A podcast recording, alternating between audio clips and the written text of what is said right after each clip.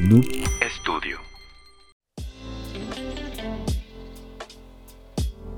Este es un espacio donde nos adentraremos a descubrir que todos tenemos algo que nos hace salirnos de lo común, que somos especiales de maneras diferentes. A través de las historias de nuestros invitados podremos aprender y vernos reflejados en sus vivencias de vida y trabajo. Soy Luis Cruz y esto es Ni tan común ni tan corriente.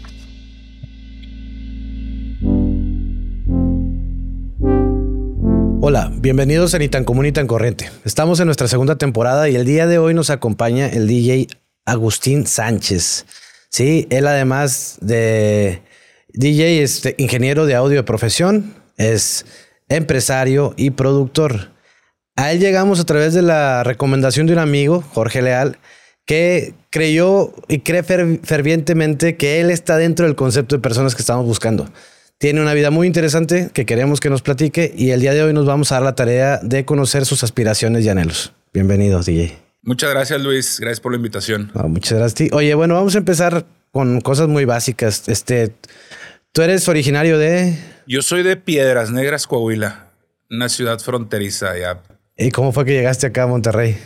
Yo me vine a Monterrey por mis hermanas. Mis hermanas en Piedras Negras o el que quiere estudiar se viene a Monterrey, el que quiere trabajar se cruza el charco, ¿no? Ok. Esa es como que la, regla del, del, que vive en frontera. Se acabas, yo creo que la secundaria o la prepa y es que vas a hacer de tu vida. ¿Vas a seguir estudiando o vas a, a trabajar directamente? Entonces, mucha gente opta por irse a trabajar, entonces nomás cruzan el charco y pues, hay un montón de oportunidades de aquel lado. Y muchos de los que quisimos tomar el lado del, del estudio, ¿no? Si así se le puede llamar a lo que vinimos.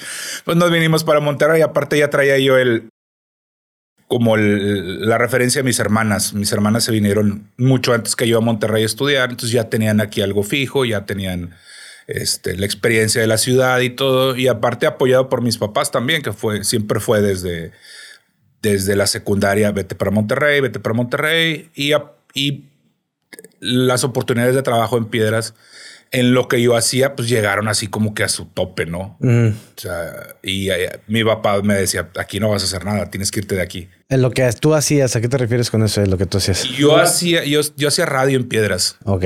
Yo hacía radio, hacía DJ también. Ajá. Este, y entonces ya en Piedras y, entré a trabajar en ese tiempo como de las mejores estaciones de radio. Estaba en el mejor club de, la ciudad. Pero muy chavo, ¿no? Sí, yo tenía 17 años.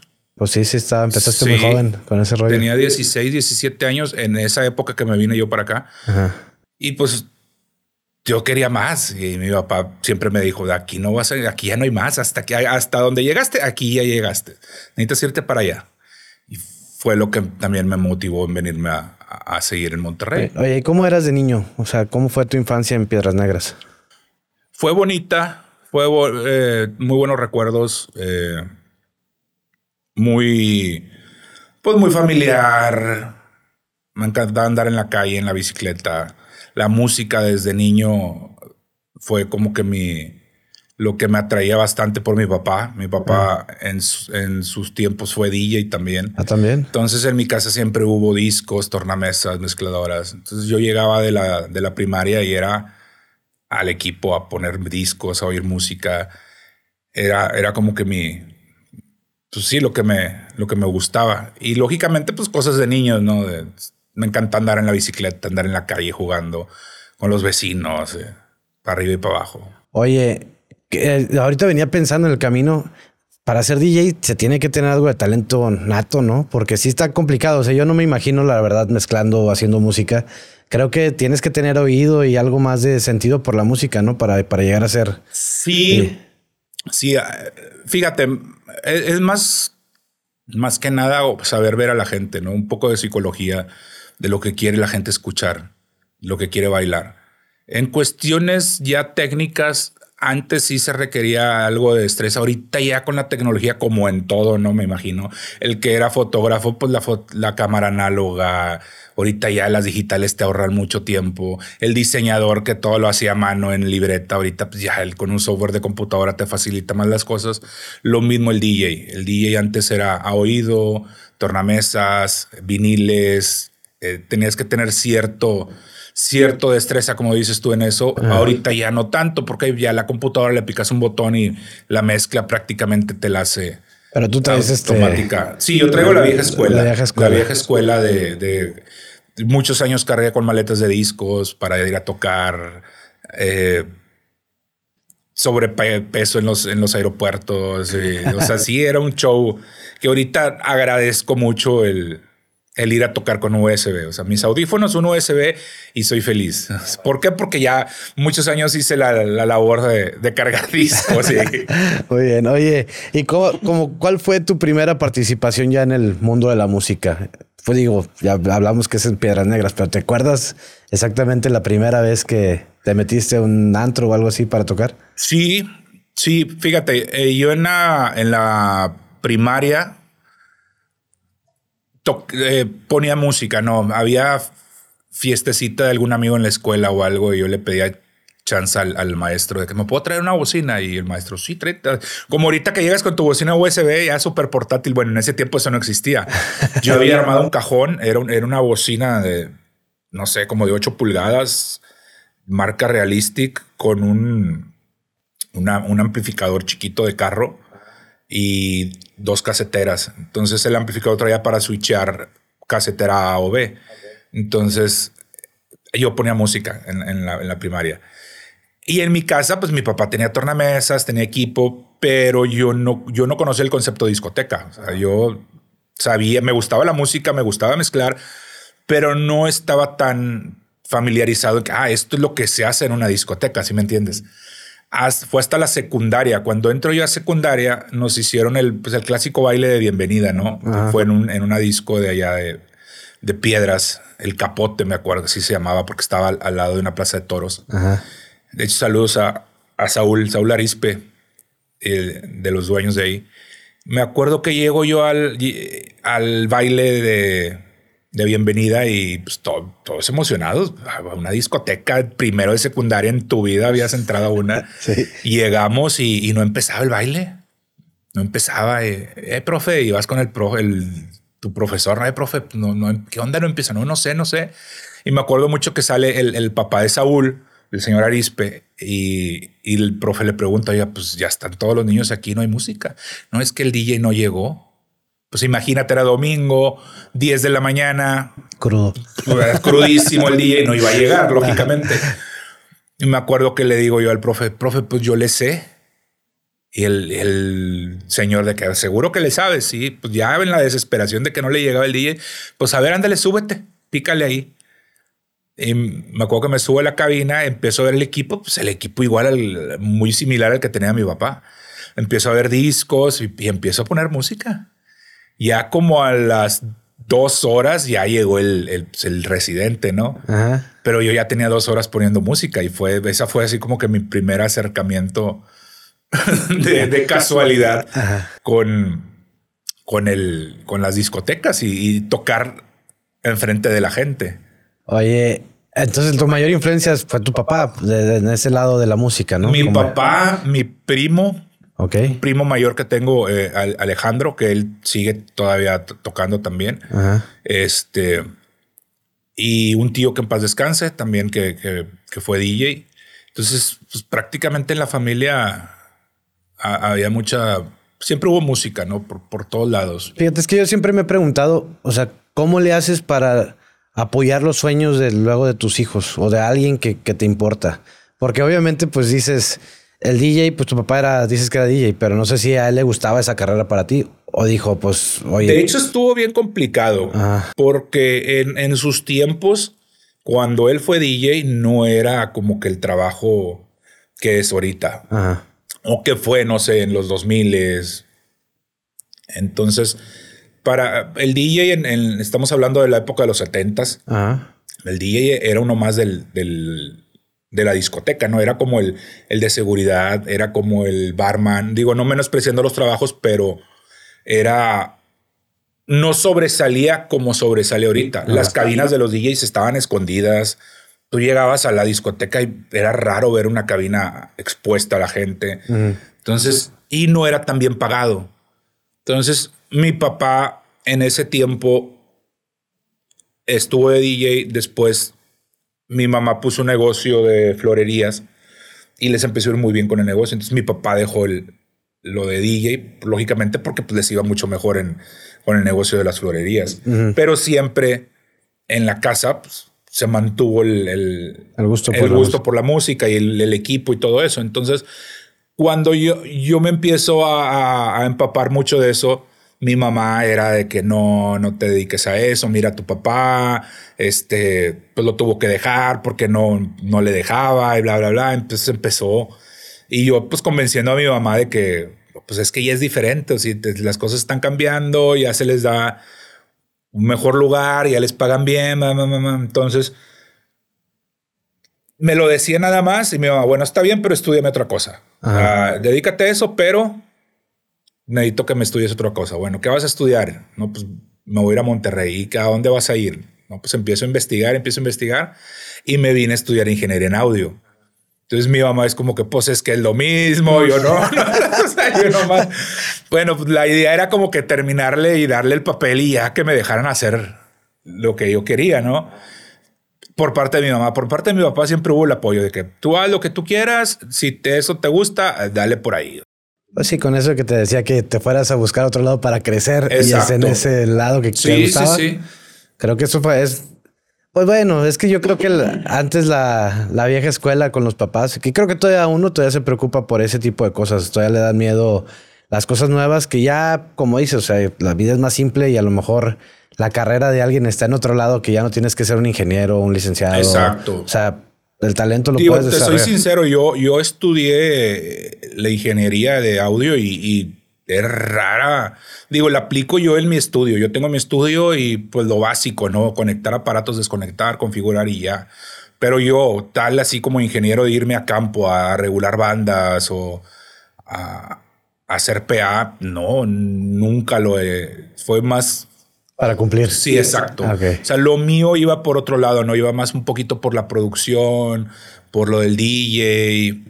¿Y eso del ingeniero de audio sí te ayuda en, ese, en esa carrera? Sí, sí, claro. Sí, sí te ayuda bastante. Pero no, no, no ejerzo como tal. O sea, no es como que, oye, va a haber, tienes que venir a regular una banda. No, fue para cumplirle a tu mamá y aparte para que te diera más tablas para tu carrera musical. Sí, sí, sí, sí. Fue como que porque sí te ayuda, o sea, sí te, lógicamente te va a ayudar bastante.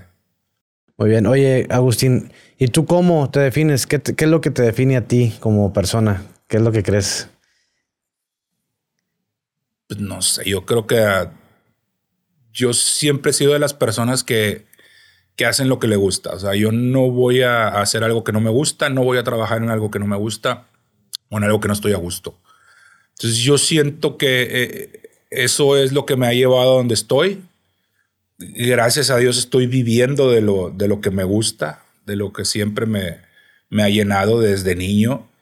Entonces, pues, yo creo que es, es hacer lo, lo, lo que a ti te gusta, no lo que los demás quieran. Y creo que luego uno no se aferra tanto a sus sueños por el hecho de, del miedo que te meten a lo mejor el papá, la mamá, o sea, que dices estereotipos. Digo, porque como dices, la carrera de DJ pues acaba de explotar hace, ¿qué te gustaba? ¿Una década? ¿Unos 10 años? ¿15 años más o menos? ¿Que haya agarrado fuerza a ser DJ? Yo creo que sí, unos 20 años. Ah. Unos 20 años empezó eh, bien, 10 años en su apogeo y ah. ahorita siento yo que sí va un poco abajo. ¿Tú crees? O sea, sí, sí, ah. sí, sí. En cuestión de DJ, ¿por qué? Porque ahorita ya el DJ ya no es nada más DJ. Mm. El DJ ya está mutando a productor. Ok. Entonces, antes se dividía, ¿no? Era, era el DJ y era el productor. Entonces, el productor era el que estaba en el estudio, maquilando, ¿no? Las ideas, la música, papá, papá. Y de ahí no salía, era como un ratón de laboratorio. Y el DJ era el que se ponía enfrente a la gente a ah. presentar todo lo que el productor hacía. Okay. Entonces, uno como DJ, ¿cuál era su trabajo? Irte a las tiendas de discos a buscar material, eh, a las disqueras, seleccionar, curar música, esto está bien, esto está mal, esto me gusta para mi set, esto me gusta para esta gente, para este antro. Ese era el trabajo del DJ, seleccionar la música, irla y presentarle al público cosas que según tu conocimiento, les van a agradar, ¿no? Ya sea para bailar, para escuchar, para lo que sea. Pero ese era tu trabajo como DJ. Pasa el tiempo, el productor también quiere eso. Dice, oye, espérame, pues yo, yo me la paso encerrado aquí, pero el que se lleva los créditos es el DJ. Entonces el productor empieza a mutar también a ser DJ. Y ahora tú lo hiciste al revés de DJ y te fuiste para ah, Exactamente. Entonces, y, muchos lo hicimos al revés por la necesidad, lógicamente, de que soy DJ, pero pues también quiero hacer mis cosas. O sea, no quiero nada más llegar y presentar lo de los demás. Quiero también presentar mi música. Entonces, esa fue una fusión que, que se empezó a dar con la necesidad de los años, ¿no? del ambiente de los DJs. Ahorita ya con la tecnología, con las facilidades que hay en los sistemas de, para DJ, pues prácticamente se podría decir que cualquiera puede llegar y hacerse DJ, ¿no? Técnicamente. Pero digo, al final de cuentas juega mucho lo que decías hace rato, ¿no? Que es como la psicología. Tienes que leer a la gente para ver qué música le gusta o con qué beat se levantó el ánimo. Sí, claro. Cuándo se te están cayendo y cuándo le tienes que cambiar el ritmo. Claro. Yo eso lo vi en la película, ¿eh? no sé si así sea, pero... Dependiendo mucho del tipo de DJ también. Ah. Hay, eh, hay muchos tipos de DJ. Cada uno se especializa en cada cosa. Está el, el clásico, el DJ no de antro, ¿no? El DJ de club es el está un poco más definido. ¿Por qué? Porque el club ya tiene su estilo. La gente que va a ese, a ese club ya sabe lo que va a escuchar, sabe lo que le gusta. Entonces, los DJs de club están un poco más enfocados a, a, seleccionar la música que, que el antro les, les, define, ¿no? Le, propone a la gente. Luego está el, DJ social, ¿no? El de, de eventos sociales. Ese sí es un poco más versátil. O sea, es dependiendo del evento que vayas a tener el fin de semana, es lo que vas a tocar. Oye, tengo una boda.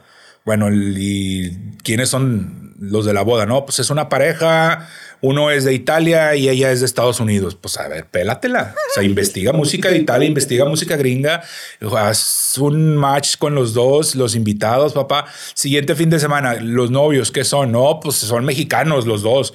Bueno, pues es totalmente diferente a lo que tocaste la semana pasada. Entonces es un poquito más de labor de, de estar actualizándote o adaptando tu sesión a cada fin de semana diferente. Y este el DJ de festival.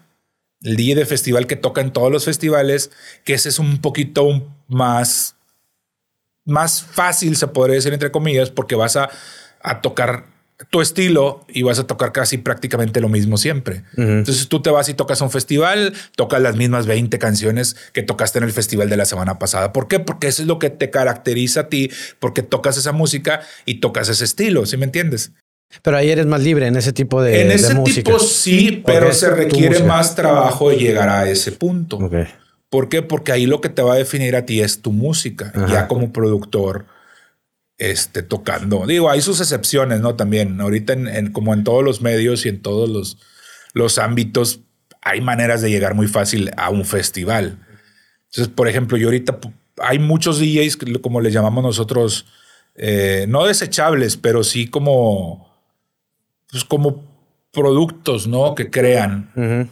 Este, agarran una cara bonita, ponla ahí que empate, inviértele dinero en, su imagen, su marca, mételo a tocar a los festivales. Lógicamente el festival te va a cobrar porque toque, no te va a pagar a ti, tú le vas a pagar al festival y poco a poco lo vas, le vas haciendo una carrera, pero es un producto. O sea, e, ese, ese DJ o esa DJ es un producto que tarde o temprano a ti como inversionista te va a redituar de lo que venda él, de sus tocadas, de su mercha, de algo. O sea, por ejemplo, no sé, un ejemplo famoso, Clapton. Es uno DJ de, de, house, tech, techno y todo eso. Él usa una máscara, ¿no? Es una máscara de esas tipo picudas así. Este. Y es muy famoso, pero poca gente sabe que hay como siete de ellos. Entonces tú te metes a ver sus fechas en el mundo y de repente ese mismo día está tocando en Las Vegas, está tocando en Japón y está tocando en México. Dices, ¿cómo le hacen? No, pues es la marca. O sea, hay siete, siete güeyes que nomás se ponen la máscara y van y tocan y es la marca de Clapton. ¿Sí me entiendes? Entonces, ya ese es un producto. A lo mejor dices tú, pues, qué fake, ¿no? O qué.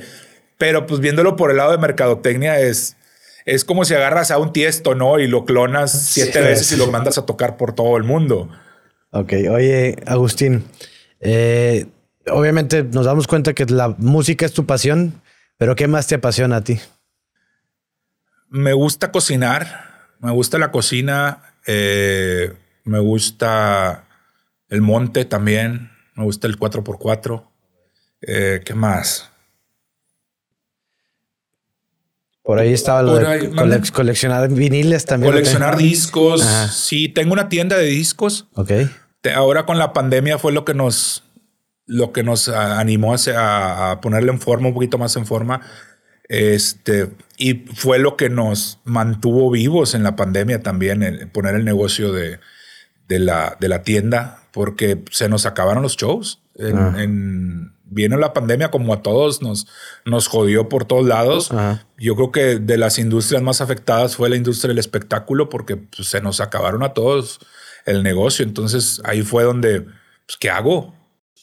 Sí, y creo que ahora que hay festivales, todos estaban esperando. No, que ahorita hay una sobresaturación y lo bueno es que hay para todos. La gente quiere salir y los organizadores quieren hacer festivales. Entonces cada fin de semana yo creo que hay uno, ¿no? Hay uno diferente. Ahí Monterrey yo creo que ya por mucho se está comiendo a, la Ciudad de México en, cuestión de, eventos cada fin de semana, cada festival, cada rato. A lo mejor tenemos un poco menos de gente, pero...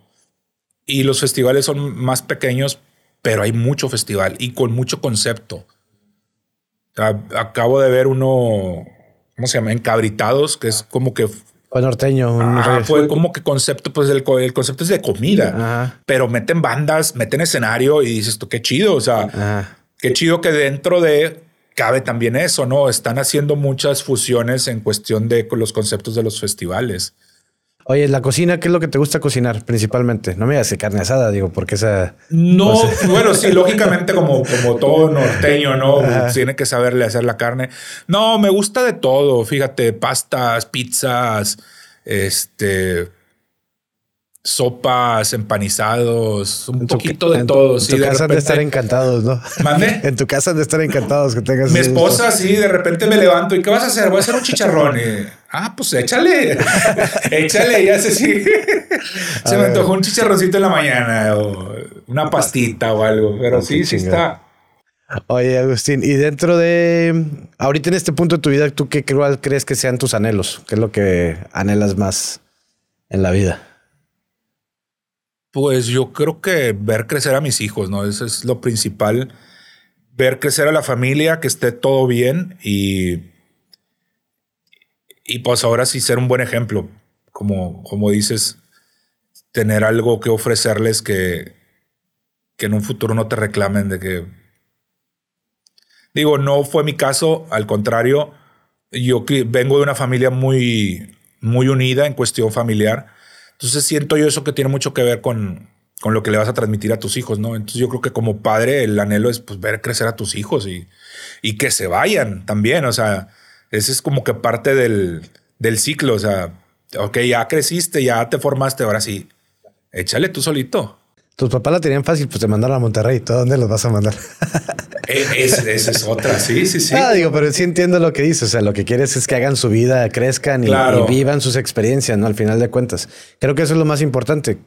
Y estar con ellos, no atrás de ellos, con ellos como espectador, creo que es lo más, lo que más llena luego, ¿no? O sea, ver cómo van creciendo, cuáles son sus triunfos, pues estar ahí para abrazarlos cuando están tristes. Creo que eso es muy importante en la vida de los hijos, creo. Y uno como papá también va, como que lo va valorando mucho ese, pues esa relación o eso, ese vínculo que se va creando. Sí, sí tiene mucho que ver el, como dices tú, el vínculo, ¿no? Desde niño, si no lo haces, va a ser bien difícil de grande que el, que el, que el huerco te siga o, o, te escuche más que nada. Pero si estás desde chiquito con ellos, duro y dale, duro y dale, pues lógicamente vas a, vas a lograr algo, ¿no? con un buen ejemplo y, una buena comunicación, yo creo que es lo principal. Sí, yo creo que igual. Oye, bueno, ahora moviéndonos otra vez a, tu vida acá de ya ingeniero de audio, estudiaste. Este, ¿cómo fue? ¿Cómo retomaste tu carrera en la música? ¿O nunca la soltaste? ¿Llegaste a Monterrey y luego, luego te metiste un antro? Sabemos que fuiste parte del cartel de Santa como parte del grupo. Ahorita ya eres el booking manager nada más, ¿no? Así Esa es. parte también la voy a querer que la platiquemos. Pero ¿cómo fue ese? Ya llegaste de piedras, te pusiste a estudiar para conseguir el papelito, pero lo que te gusta, ¿cómo le seguiste dando vuelo? Fíjate, yo llegué a Monterrey y mi primer trabajo, pues llegas buscando trabajo, ¿no? Aparte de la escuela, es como que, bueno, pues un trabajo de medio tiempo. Y yo me acuerdo mucho, mi primer trabajo fue en el Penirriel. ¿Sí ¿Te acuerdas del Penirriel? Sí. ¿Cómo no? Fue instalando estéreos de carro. Ok. Eso fue mi, mi- digo, duré una semana, Ajá. pero fue mi, mi primer trabajo así de llegan pisando tierras regias y duré una semana, no me gustó, lógicamente la paga era miserable, el trato también y, y bueno, sirvió de experiencia. Ajá. Después de ahí, eh, en mi tiempo cuando yo estaba en Piedras, que trabajaba en, en la discoteca de allá, me mandaban a comprar música. Entonces, porque antes tenías que ir a comprar la música a las, a las tiendas de discos. Entonces, como estábamos en una ciudad fronteriza, tenía la posibilidad de ir a San Antonio eh, o venir a Monterrey. Entonces, iba a San Antonio y compraba todo lo que fuera pues, la música en inglés, remixes, música y todo lo que era en español. mm, Me venía a Monterrey y compraba la música aquí en Saharis. Ajá. Entonces ahí me hice, me hice amigo de, de Carlos Martínez, que era el, era el DJ de, de Saharis Morelos. Estoy hablando del año 96, 97, por ahí. Ajá. Entonces, cuando me vengo yo a vivir a Monterrey, fui con, con Charlie, ¿no? Charlie, aquí estoy, este, ya me vine a vivir para acá, si sabes de chamba, avísame. Y me dice, ¿sabes qué? Me están dando la gerencia de Saharis Galerías.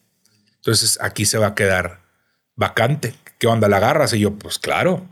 Entonces, esa fue, como podría decirse, mi segunda chamba en el Saharis de Morelos, en, eh, vendiendo discos, o sea, de, de DJ, pero pues, mostrándole material a la gente que iba a buscar música y todo. Ese fue mi segundo trabajo.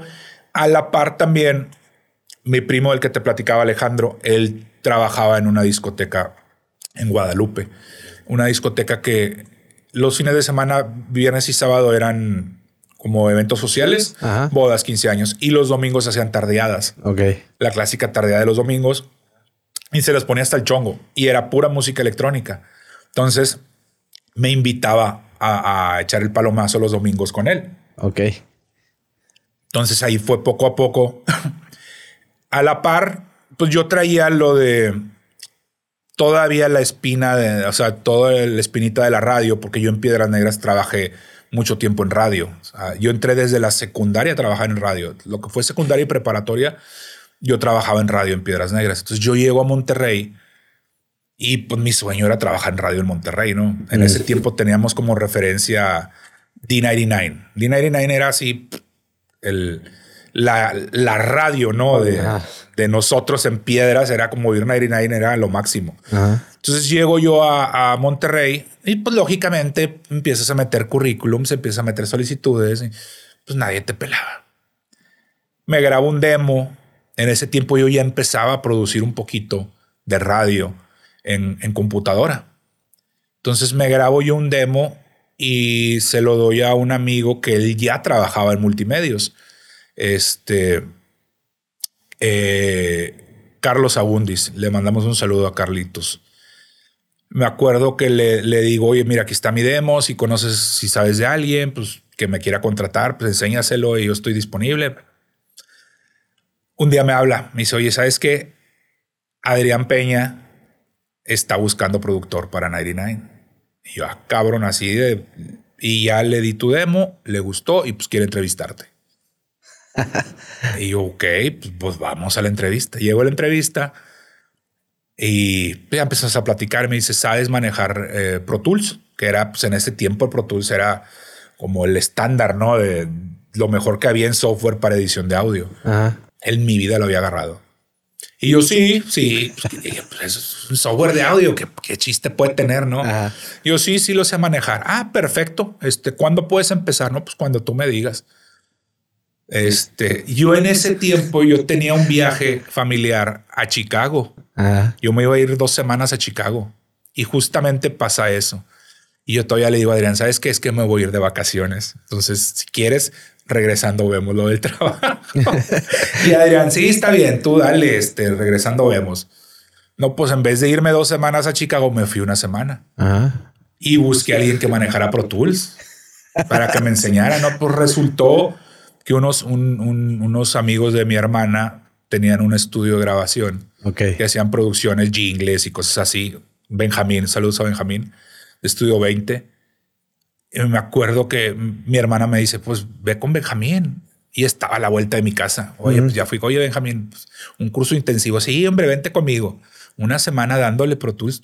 Entonces ya llego yo a Multimedios con Adrián Peña a trabajar a 99 y pues ya, ya dominaba el Pro Tools. Pues sí, pero el problema es que había cinco estudios de grabación que les acababan de poner Pro Tools a todos y ninguno sabía manejar Pro Tools. Entonces el que le cargaban la chamba era a mí. Pero bueno, eso Pero estuvo bueno, estuvo padre. Y esa fue como que mi, mi, mi regreso a la radio aquí en Monterrey. Ok, ¿cuánto tiempo duraste en la radio? Al aire, como productor estuve dos años. Estuve del 98 al 2001 más o menos. Estuve más o menos ese tiempo. Después me salieron. Me salieron de ahí. Entré a trabajar a, una agencia de publicidad. Después una tienda de discos, otra tienda de discos. Y cuando entro con Cartel a tocar, Cartel de Santa, estoy hablando de 2001 finales 2002, me vuelven a, proponer radio en 99 otra vez. Entonces ahí fue un otro regreso a la radio, pero ya nada más eh, con un programa en las noches. Tenía un programa que transmitía de las 8 a las 12 de la noche, todos los días. Eh, era cuando estaba fuertísimo el hip hop, ¿no? Que, que se, se, vino pues en los 2000 fue del 2000 al 2010, yo creo, fue la época así grande del hip hop. Y teníamos un programa que era puro hip hop todas las noches. Después de ahí eh, se vienen cambios en la radio, eh, cambian de director, entra otro director este, que llegó haciendo limpia. Entonces otra vez nos volvieron a salir, este, corren a ese director, entra otro director que, era, que es amigo mío y me vuelve a hablar. Entonces estoy hablando de eso hace 10 años, ¿no? Más o menos. Y fueron otros 10 años de, de, estar, pero ya nada más los fines de semana. Hasta hace poco dejé de hacer radio. Estoy hablando hace dos, tres meses. Dejé, dije ya, ya no, ya no voy a hacer radio. Oye, pero ¿y luego cómo combinaste la, tu trabajo de radio con el cartel? Porque el cartel arrancó y pegó luego, luego, ¿no? Sí. O sea, tú empezaste, tú eres de los originales del cartel de Santa. Sí, em, empezamos con el. Yo, yo entré en el primer disco. Cuando salió el primer disco, ahí fue cuando entró yo a cartel. Este, y el programa lo, lo, combinaba con. Yo tenía otro compañero. Haz de cuenta que yo, una de mis condiciones para yo agarrar ese programa fue meter un compañero que me apoyara. Para cuando yo no estuviera, él se quedaba con el programa. Entonces, eh, en ese tiempo estaba Baldo, Baldote, un, saludo al Baldote, del, del At Love, un antro que había en ese tiempo de hip hop. No sé si lo llegaste a conocer ahí en Morelos es lo que es ahorita Casa, Casa Morelos. Entonces invito yo a Baldote, le digo, vamos a hacer este programa. Él en su vida había hecho radio, pero pues se adaptó, se acopló muy bien y le, fue bien. Entonces cuando yo tenía que salir de gira con Cartel, pues él se quedaba con el programa haciéndolo solo. Oye, ¿cómo nació la idea de Cartel? O sea, ¿fue en una... conocer ya al babo, la gente que tocaba ahí o fue de... Te invitaron. Fue bien, fue una cosa muy chistosa. Yo siempre digo es el karma, ¿no? Ajá antes de Cartel, yo traía con otro, otro compa, traía un proyecto que se llamaba Chicote. Ok. es en la época cuando yo salgo de 99, la primera vez que, que me corren de 99, entro yo a trabajar. Bueno, andaba buscando trabajo. Yo andaba buscando trabajo.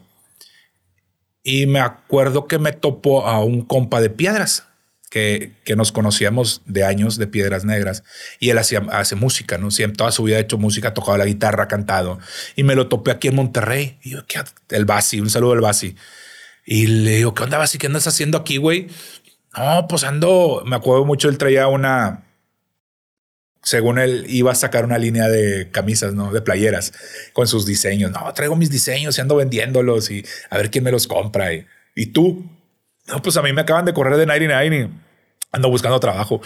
¿Unas cheves o qué? Pues unas cheves y dejamos de buscar trabajo y nos fuimos a echar unas cheves a mi depa. Estábamos echando cheves y en ese tiempo, como te digo, yo empezaba a, a, picarle a la computadora, a los softwares de edición y empezaba a hacer musiquilla, ¿no? Según yo hacía beats y hacía rolas. Y le digo, mira, güey, estoy haciendo esto en, en la computadora. Y entonces empiezo a oírlo él. Dice, eh, güey, pues vamos a meterle voces y, y una guitarra que es lo que él hacía, ¿no? Y empezamos a hacer rolas. Y nos empezamos a juntar casi todos los días, cheves, rolas, cheves, rolas. hicimos un montón de canciones. Las razas empezaron a rolar los demos, las grabaciones las empezamos a rolar con los, con los amigos. Y un demo fue a dar con, con unos productores, ¿no? En ese tiempo era este Mauro Muñoz y Mauricio Garza. Mauro Muñoz estuvo en la firma, era el bajista de la firma, luego anduvo con Timbiriche y ahorita anda ahí de, solista, ¿no?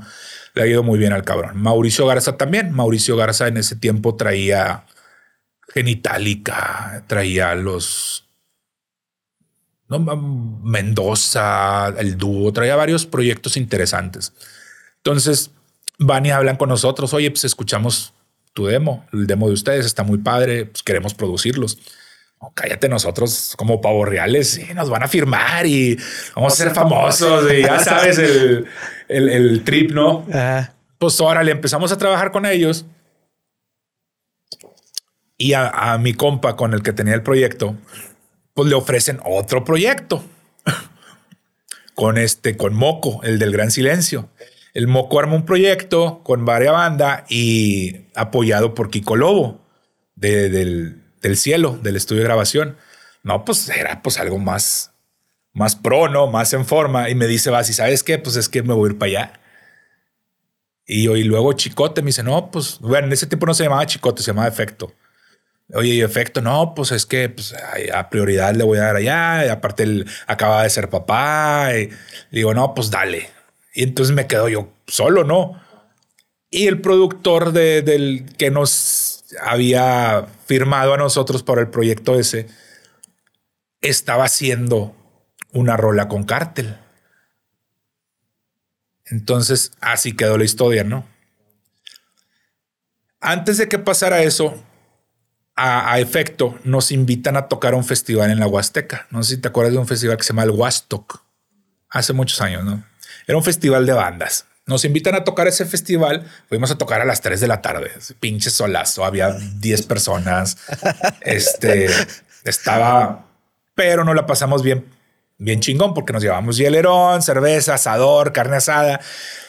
Tocamos temprano y nos fuimos al, backstage y pusimos el asador y todo el día pisteando, ¿no? Entonces en la noche, ya cuando cierra, ya cuando baja el sol, viene, viene un güey y me dice, oye, ustedes tocaron temprano, ¿verdad? Sí. ¿Tú eres el DJ? Sí. ¿Traes equipo tornamesas? Y yo, sí. Y hoy andaba bien pedo. Entonces me dice, lo que pasa es que el, a nuestro DJ no consiguió tornamesas. ¿Tú crees que no las puedes prestar o rentar? Le digo, agárralas, güey, están en la camioneta. ¿En serio? Sí, agárralas, no hay problema.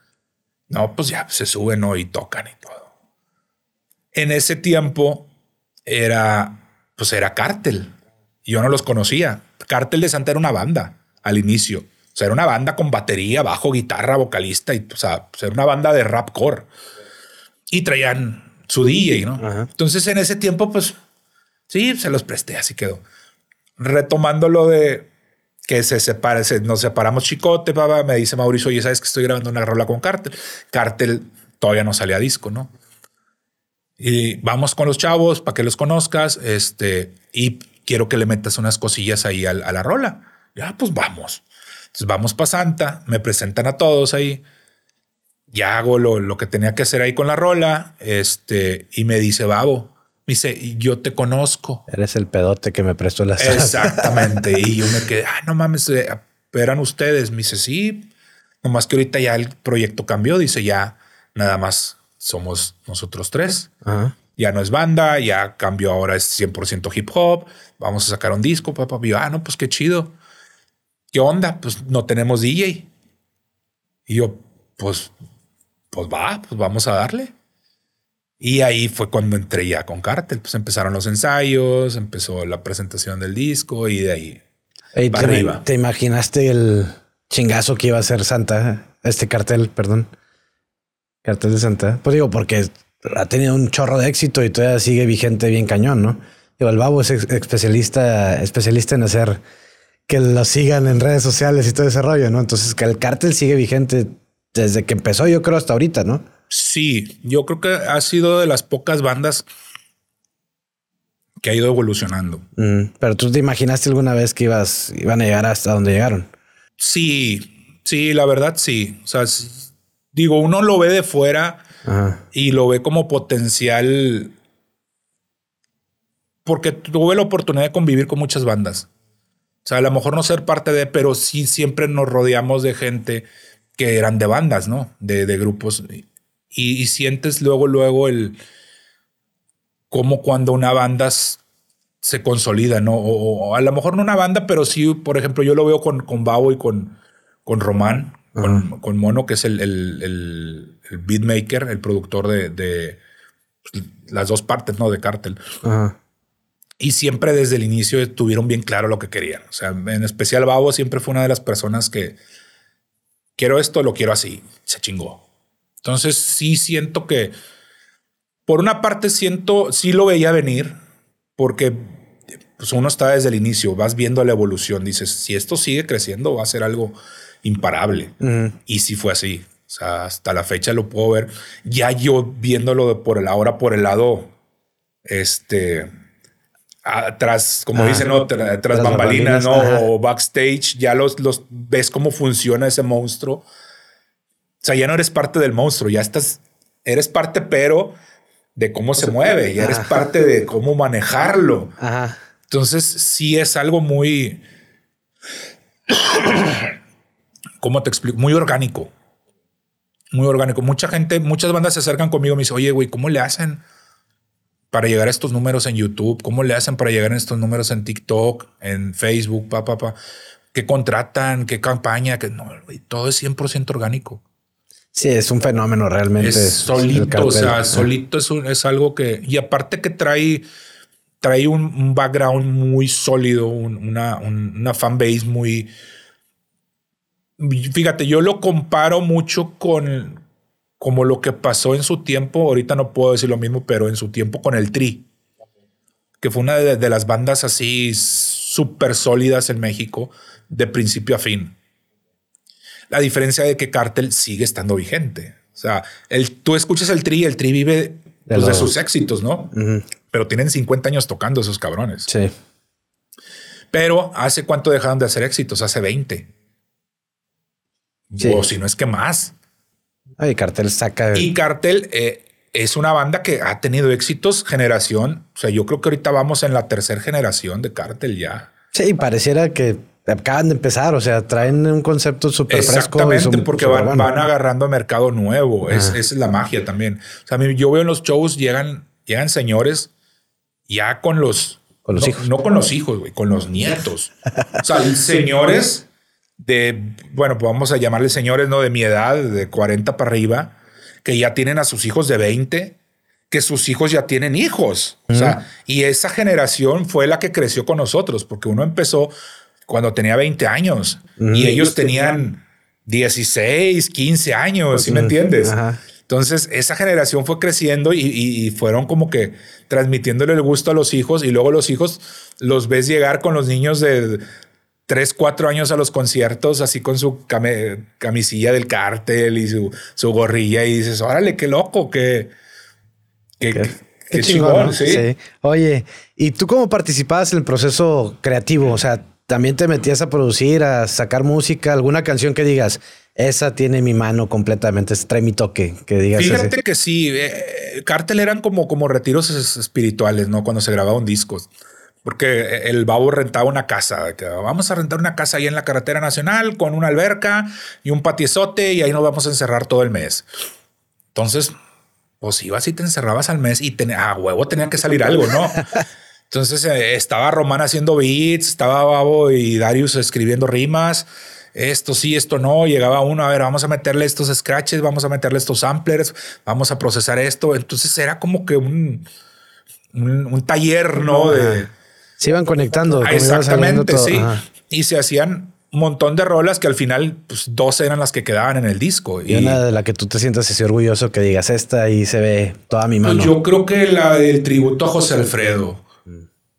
El tributo a José Alfredo, esa es una de las rolas que, que me gustó mucho, participé bastante. Este, ¿qué otra sería? En esa del, del tributo a José Alfredo, pues los samplers, ¿no? Los samplers, scratches, este, y aparte, pues que es un, rolón, ¿no? ¿Qué otra?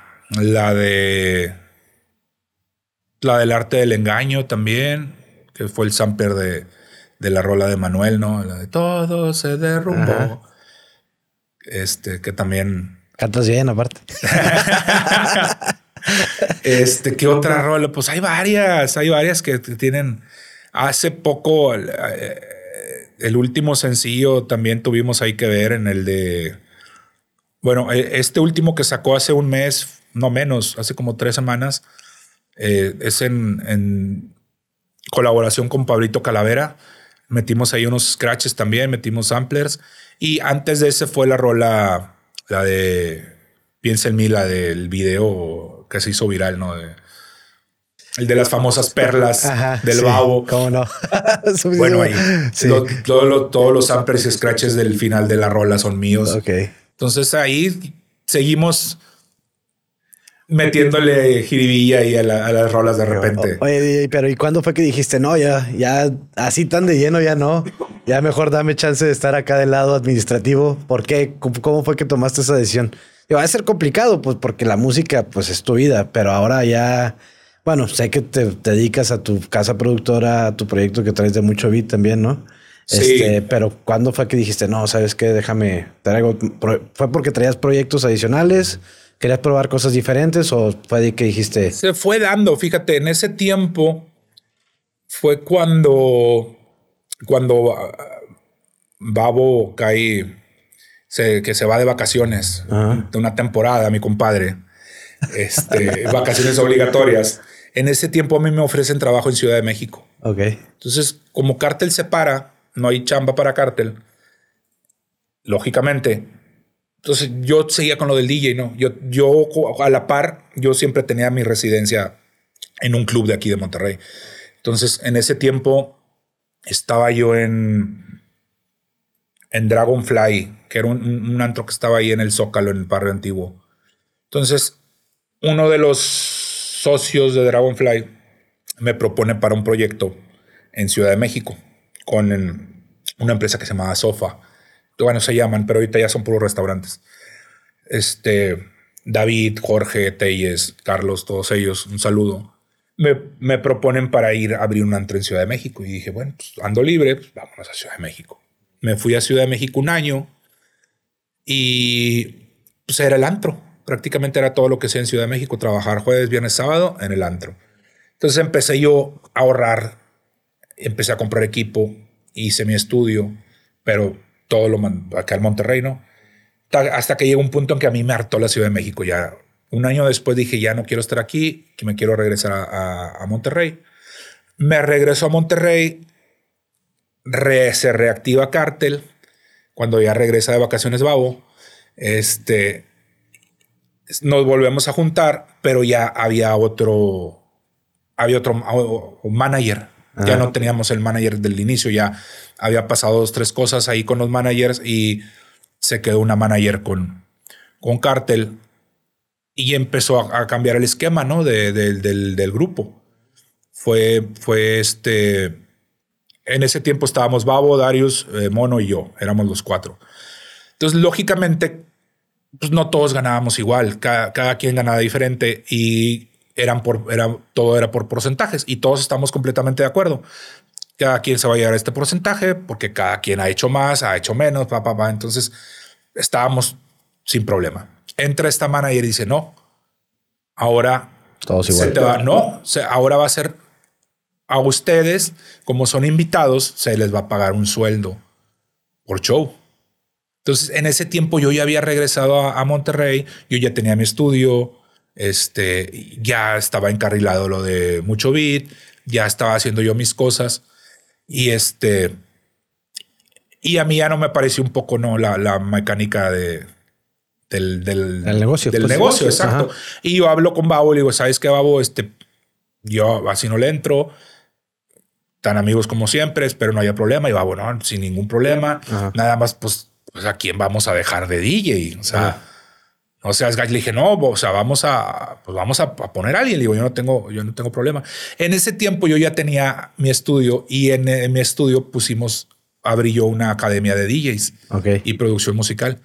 Y entró a la academia eh, Mary, que en ese tiempo era la pareja de Babo, la mamá de su hijo.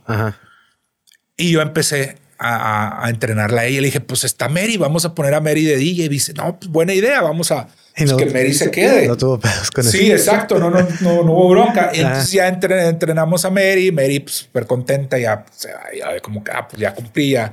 Yo seguí con mi proyecto, ¿no? De, de ah. mucho beat. En ese tiempo se llamaba Fajita Studio. Ahorita ya cambió a mucho beat. Entonces empieza empiezan ellos a girar otra vez, empiezan a vender fechas, empiezan a tener problema otra vez con los managers. Y me cae a mí un amigo, un conocido que quería una fecha, ¿no? Me dice, oye, quiero una fecha de cártel.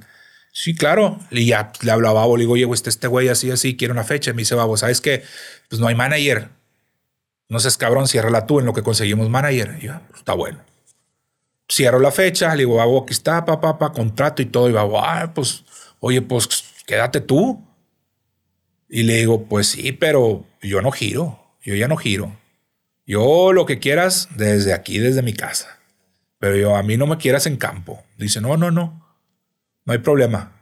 Tú todo lo haces desde tu casa, o sea, desde tu oficina, y ahí vamos viendo. Le digo, pues ahí vamos viendo, le digo, porque ni yo tengo la experiencia y hay que ver si te gusta cómo trabajas, cómo trabajo y a ver si a mí me gusta trabajar así. No, pues sí.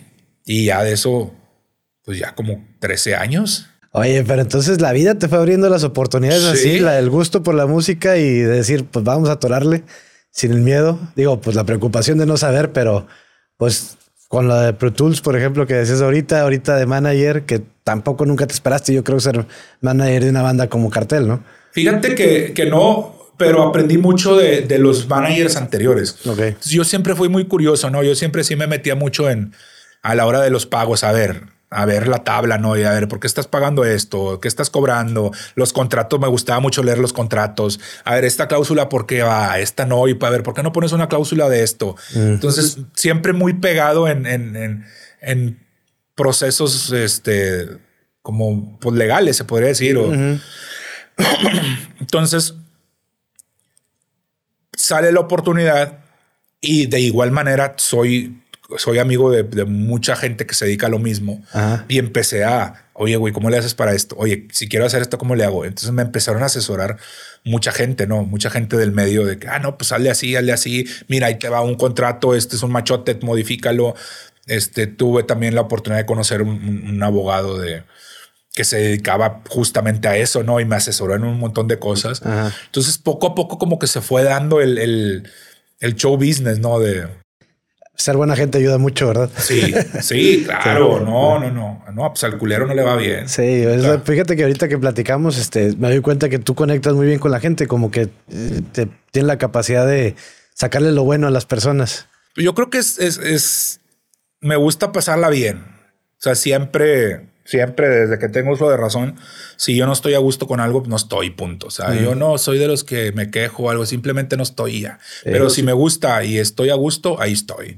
Entonces siento yo que eso llama mucho también a la gente. O sea, si tú la estás pasando bien, mucha gente va a querer estar igual que tú, ¿no? Este güey la está pasando con madre, yo también quiero pasarla con madre.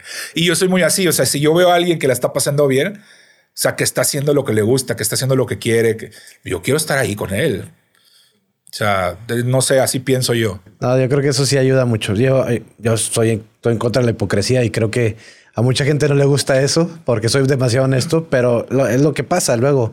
Pues si quieres la neta, la persona se te va a acercar para porque sabe que siempre vas a ser neta, ¿no? Si quieren mi hipocresía, pues se dan la vuelta y se van para otro lado, ¿verdad? Y yo siento que en el, eso es mucho del norte. Mm. O sea, si nos vamos, y lo tengo comprobadísimo, o sea, estando viviendo en Ciudad de México, en el norte, conocer gente de, de, todos lados, sí, y me lo han dicho, o sea, mucha gente me lo ha dicho del centro de la República, es que ustedes son muy directos.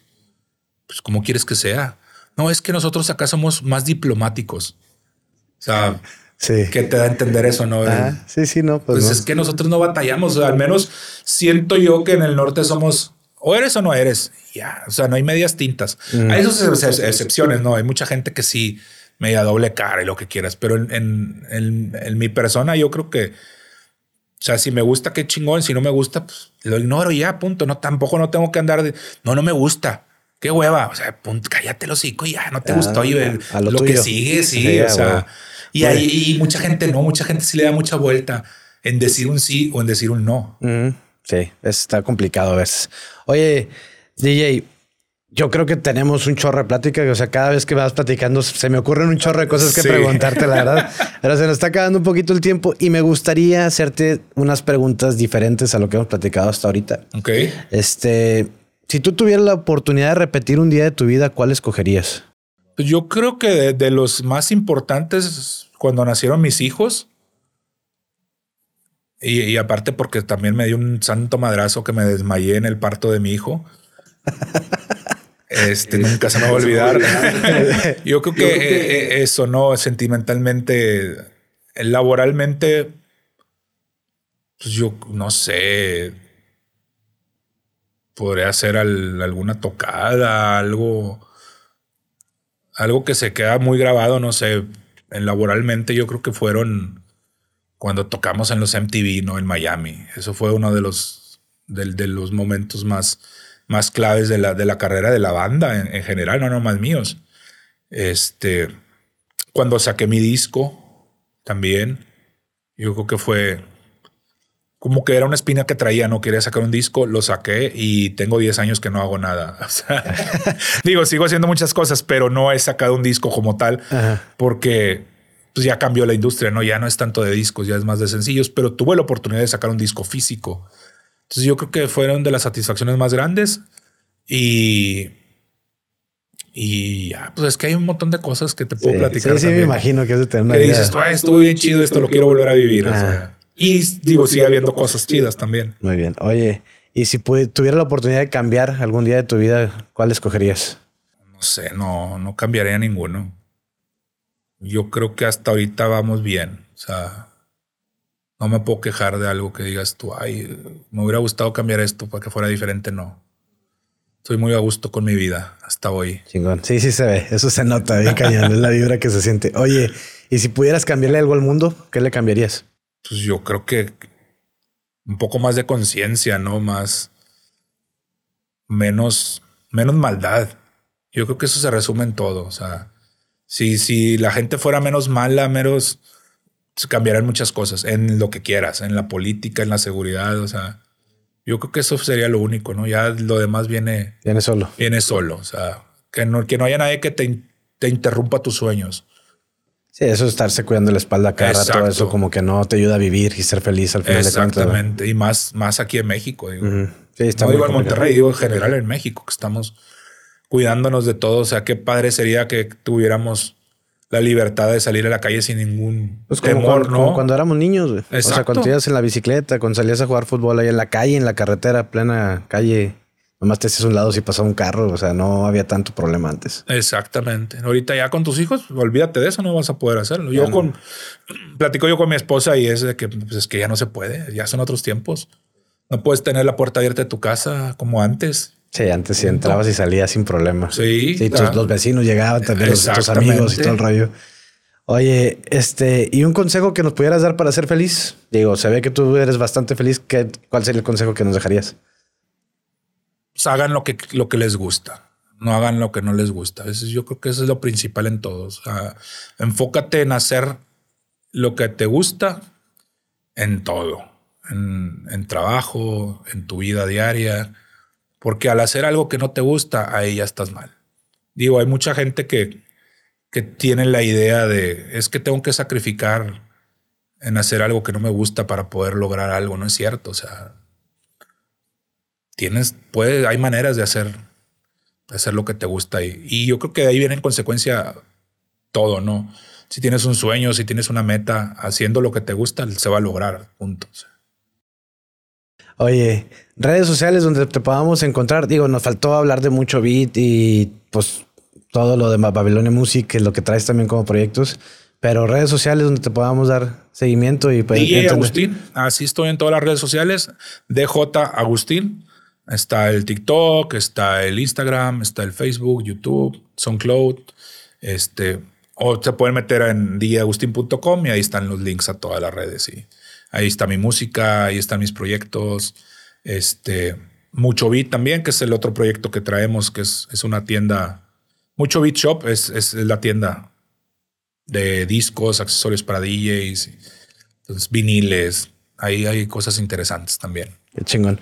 Oye, DJ, pues muchas gracias. La verdad, te agradezco mucho el haber aceptado la invitación. Así fue como un salto de fe. Te platicabas que no sabías a qué venías, pero la verdad estuvo muy interesante la plática. Seguramente, este, te digo, nos hubiéramos llevado, yo creo, una hora, dos horas más tratando de conocerte mejor. Felicidades por todo lo que has logrado. Creo que la manera en cómo manejas tu vida, cómo persigues tus metas, es un ejemplo para mucha gente. Creo que deberíamos de aprender mucho de esta plática. Este, eres parte de un fenómeno en México. O sea, el cartel de Santa es otro, otro rollo y tú empezaste y sigues estando ahí. Felicidades por eso. Creo Muchas gracias, Luis. Me, da mucho gusto conocer gente así de que, haya, que ha hecho que sus sueños realmente sean tangibles, ¿no? Y que a esa proporción, digo también, o sea, ya llegan a un chorro de gente, influyen de muchas maneras. Y creo que que a mí me deja mucha enseñanza la plática que acabamos de tener. Te agradezco de nuevo. Muchas, muchas gracias. Este, ojalá yo algún día pueda conocer a tu banda ahí del cartel. Este, y nomás para platicar, este, que estaría padre, yo creo.